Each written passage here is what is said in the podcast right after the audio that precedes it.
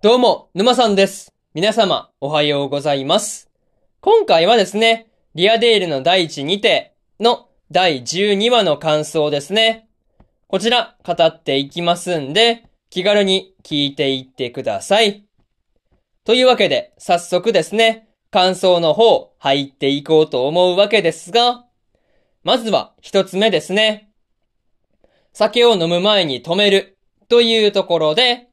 ケーナがお酒を一杯飲んだだけで、まあ、酔っ払ってしまうっていうことで、まあ、ロクシリウスとロクシーヌの二人が、まあ、こう、ケーナがお酒を飲むことを止めることができなかったっていうところがあったわけなんですが、まあ、これに関してはね、こう、一杯飲む前に止めるっていうのは難しいんで、ま、さすがに仕方ないんじゃないかなっていうふうに思いましたね。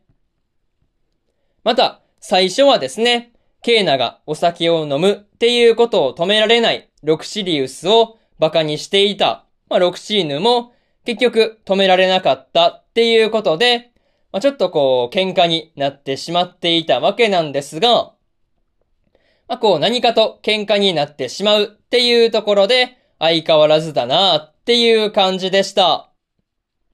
まあ、にしてもね、断るごとに、まあ、喧嘩をしている二人も、さすがにルカからね、喧嘩はしないでっていうことで注意されてしまうと、さすがにそれ以上は何も言えなくなってしまうっていうところで、まあ、ルカがケーナからね、二人の喧嘩の調停大臣っていうところを任されたりしているっていうのもね、なかなか微笑ましかったところではありますね。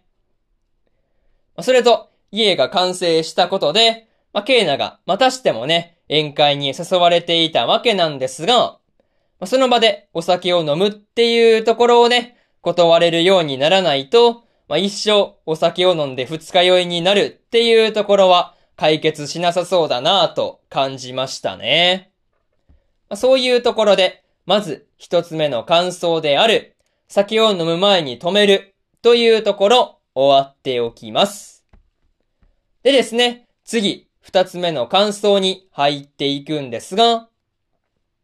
新たな家での暮らしというところで、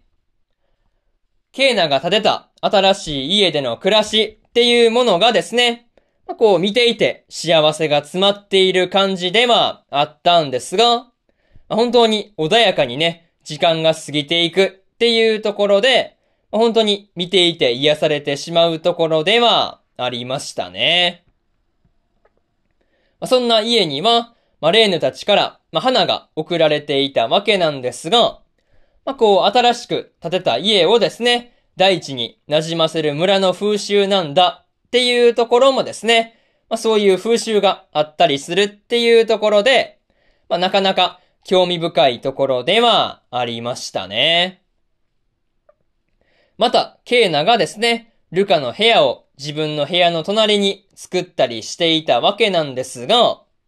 まあ、一人で寝ていて寂しくなった時に、まあ、すぐにケーナの部屋に来られるようにっていう風なね、こう思いが詰まっていたりするっていうところで、まあ、そういうところのケーナの配慮というかね、まあ、そういうところがいいなぁと思ったところではありますね。ま、それと、そんな家では、ケーナがルカとリットにですね、まあ、先生として、まあ、こう、勉強とかを教えたりしていたわけなんですが、ま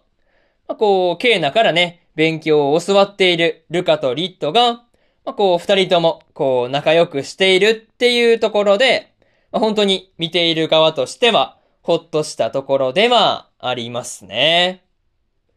そういうところで、二つ目の感想である、新たな家での暮らしというところ、終わっておきます。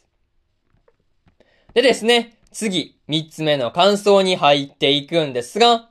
いろいろな出会いがあって、というところで、ケーナが、まあ、これまでの出会いっていうものをね、振り返っていたわけなんですが、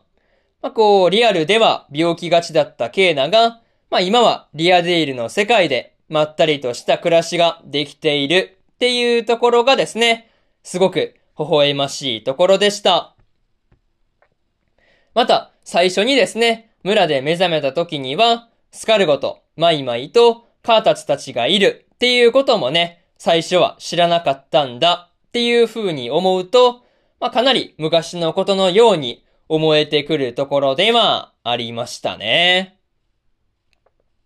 まあ、そんな、こう、スカルゴたちね、子供も、まあ、こう、最初は3人だったわけなんですが、ルカが加わったことで、今はね、4人になっているっていうところで、まあ、最初にね、この村で目覚めた時からしてみれば、全く考えられないような状況だなっていう風に感じたところで、まあ、ありますね。まあ、それと、シャイニングセイバーやコーラルをはじめとした、まあ、リアデイルのプレイヤーたちのことも出てきたりしていたわけなんですが、まあ、他にはね、どんなプレイヤーがいたりするのかなっていうところで、まあ、相変わらず、こう、まだまだね、未知数なところがあったりするんで、まあ、結構気になるところではありますね。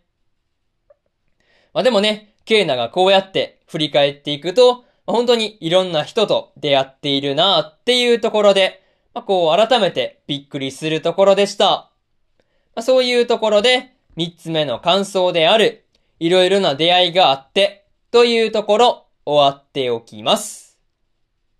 でですね、最後にというパートに入っていくんですが、まあ、今回でリアデールの第一にても最終回を迎えていたわけなんですが、まあ、ケイナがみんなとのんびり過ごすっていうところで、まあ、本当に平和な最終回だっていう風に感じましたね。また、最初の方ではね、スカルゴが、まあ、ケイナの後を追って移住しようとしていたわけなんですが、まあ、マイマイとカータツに全力で止められているっていうところで、まあ、笑ってしまったところではありましたね。そう。まあ、それと、ケイナが、まあ、リットとルカに、あなたた、あなたたちはですね、こう、どこでも、どこへでも行けるのよっていうことをね、言っていたわけなんですが、まあ、こう、本当にね、こう、二人ならどこにでも行けるっていうところを言ってるのが、まあ、すごく印象に残っているところではありますね。ま、本当に、こう、いい感じに話が締まった最終回だったわけなんですが、まあ、果たして続編の制作が決定するのかなっていうところで気になるところではありますね。まあ、そういうところで今回のリアデールの第一にての第12話の感想ですね。こちら終わっておきます。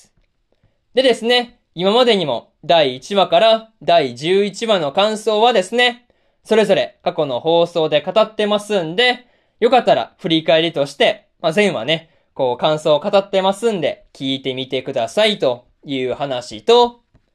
今日は他にも3本更新しておりまして、サビクイビスコの11話の感想と、天才王子の赤字国家再生術の第11話の感想。そしてですね、殺し合いの11話の感想ですね。この3本更新してますんで、よかったらこちらの3本も合わせて聞いてみてくださいという話と、明日はですね、平家物語